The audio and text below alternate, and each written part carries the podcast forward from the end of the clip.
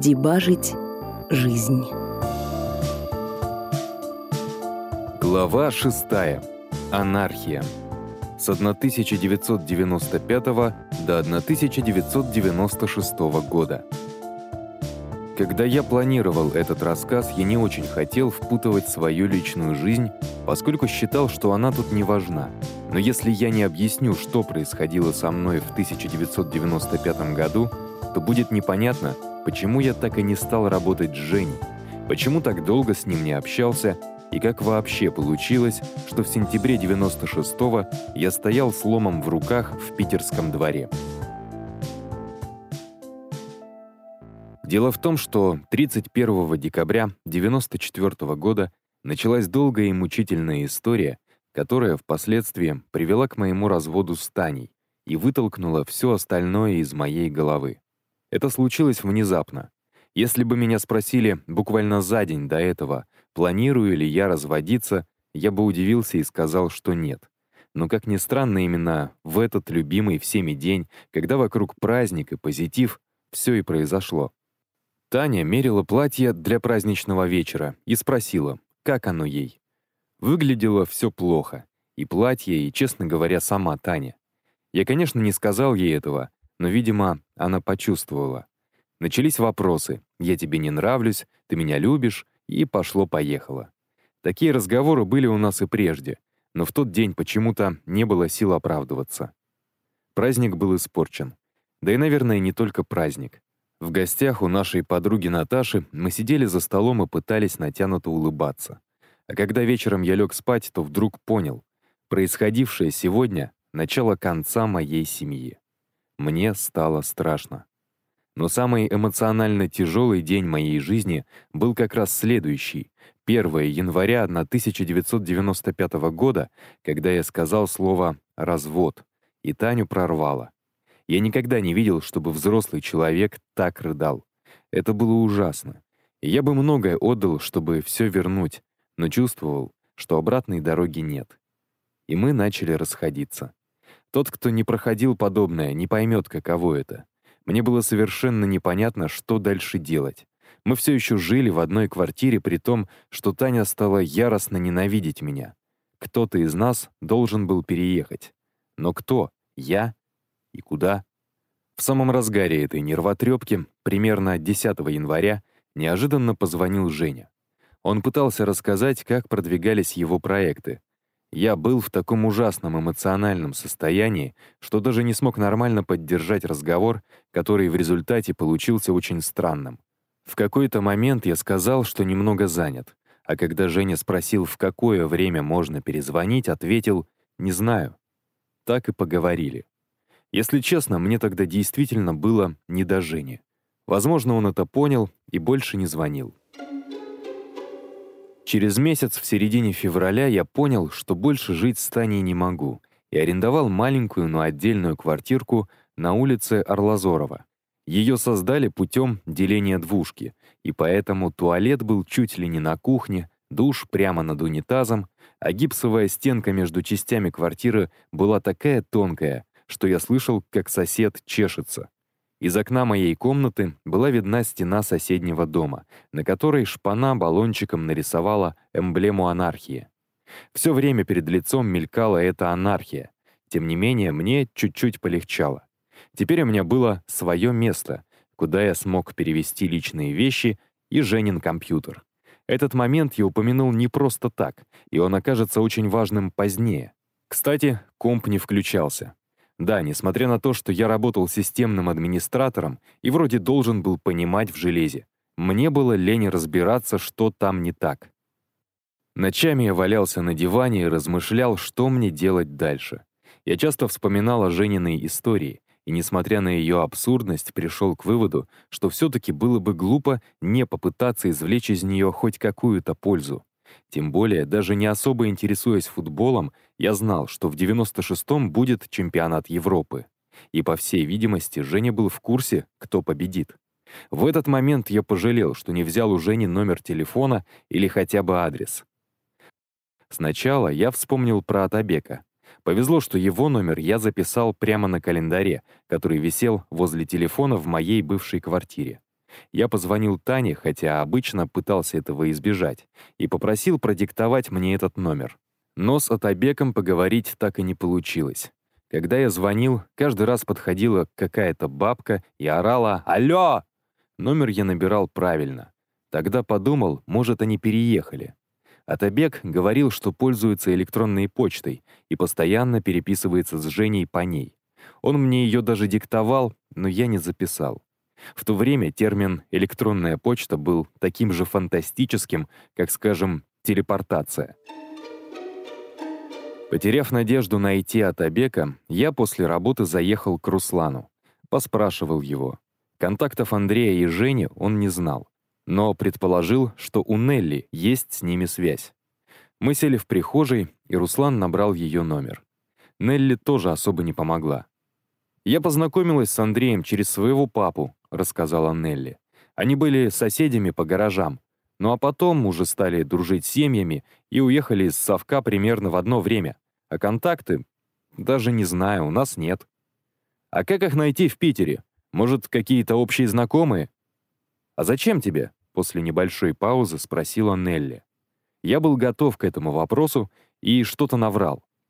«Ну, хорошо», — сказала Нелли. «Сейчас папу спрошу». Были слышны шаги и приглушенная речь. Вскоре Нелли опять взяла трубку. Папа сказал, что нет телефонов, потому что он потерял записную книжку при переезде. Но есть адрес общего знакомого, Саши Автогена. Она продиктовала мне адрес, потом мы поговорили о том, о сём, я поблагодарил ее и повесил трубку. На всякий случай я специально съездил на улицу Алия, чтобы найти соседа Коби, который смотрел с нами квартиру, или кого-то другого из соседей, кто мог дружить с Досычевыми. Это тоже результата не принесло.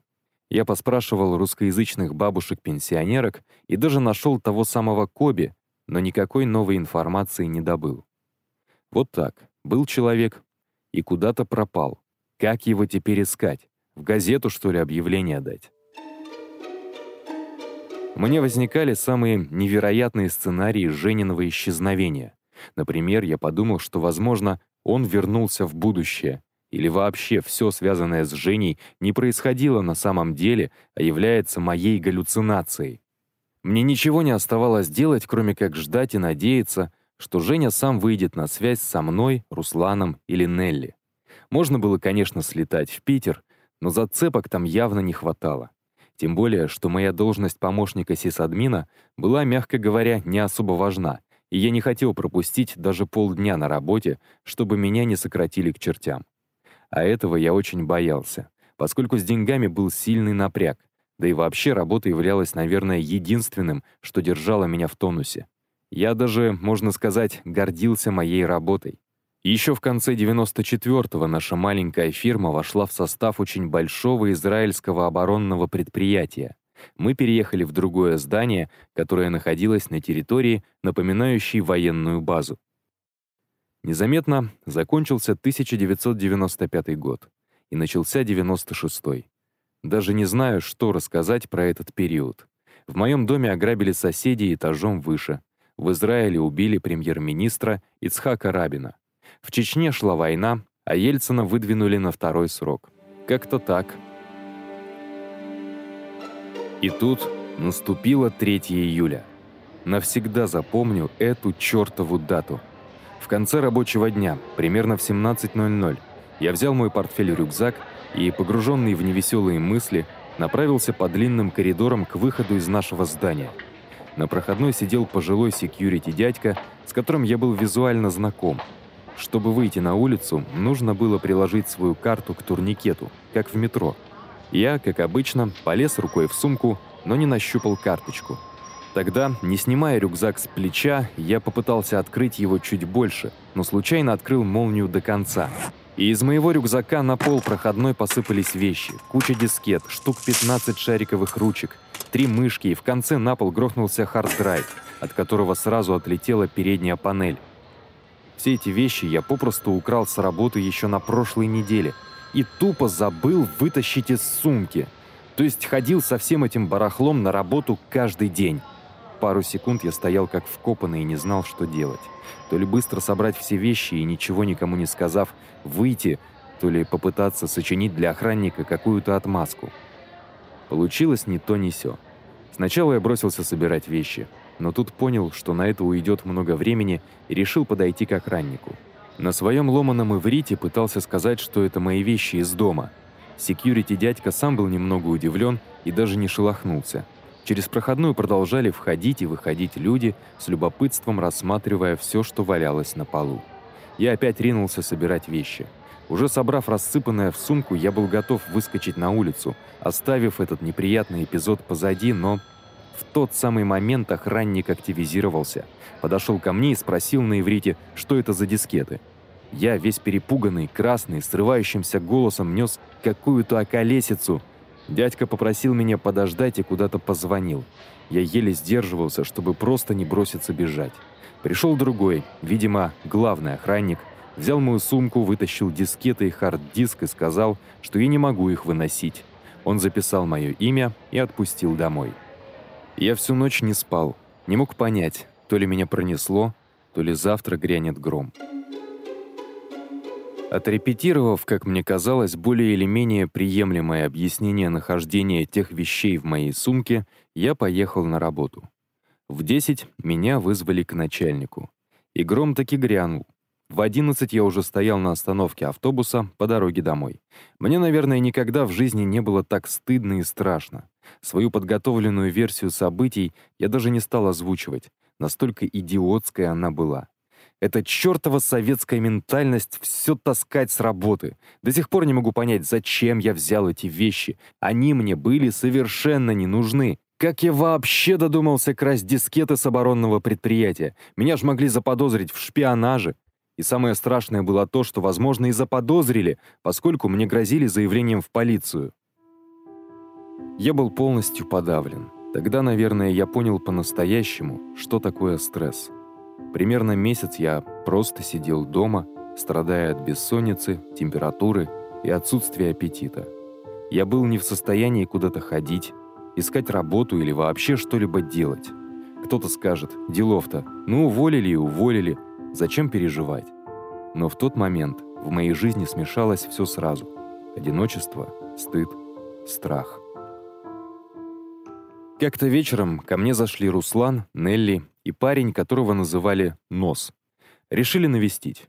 Я с комом в горле рассказывал о своей беде. К сожалению, никто из них не понимал в полной мере, что со мной происходило. Руслана больше всего заинтересовала самая концовка, где я упомянул полицию. «Тебя посадят, брат, сто процентов», — уверенно сказал Руслан. «У вас же какой-то секретный объект». «Почему ты так уверен?» — спросила Неля.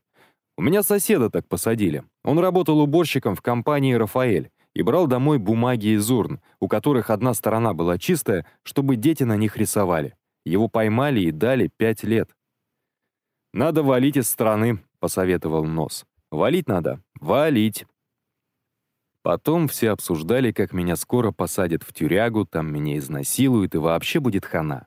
Нос советовал добраться вплавь до Кипра, как Слава Курилов, который сбежал с советского туристического лайнера. Нелли упомянула, что может попросить ее родственников в Питере приютить меня на время. Сидели мы тогда долго. Нос два раза бегал в магазин «Альберт», чтобы купить еще вина. Я не знаю, решился бы я куда-то уехать если бы не событие, случившееся буквально через пару дней. А случилось следующее. Я позвонил с телефона автомата Тане, чтобы договориться об оплате Ининых кружков, а Таня сказала, что мне пришло какое-то письмо из Миштары, израильской полиции. У меня опять началась паника. Я специально поехал к Тане, чтобы забрать это письмо. Несмотря на то, что иврит я знал не очень хорошо, понять, что от меня хотели, было нетрудно. Прийти такого-то августа в 8.00 в полицейское отделение в Нижнем городе. Конечно, ужасно глупо, но вместо того, чтобы посоветоваться с адвокатом или хотя бы просто выяснить, по поводу чего, собственно, эта повестка, я начал планировать свое бегство из Израиля. Это было наивно с моей стороны, поскольку если бы я являлся реальным подозреваемым, меня в аэропорту, видимо, просто не выпустили бы из страны. Опять-таки, нужно понимать, что я находился в состоянии жуткого стресса и вообще ничего не соображал. И я купил билет в Москву. Город, где я провел большую часть своей жизни и где до сих пор жила моя старшая сестра. Некоторая сложность заключалась в том, что у меня все еще был контракт на полгода на мою несчастную квартирку.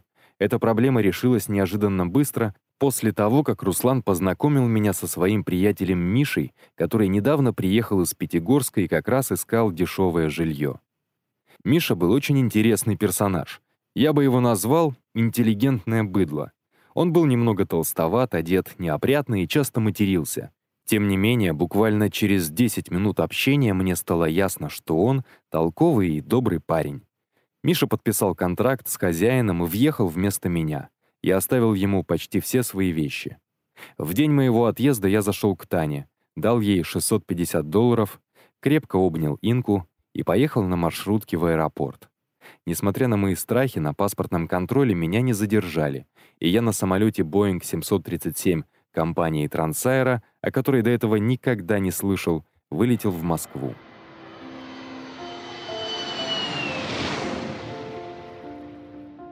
Можно долго рассказывать о том, насколько ошеломила меня Москва 1996 года, но это не касается нашей истории, поэтому, наверное, не стоит.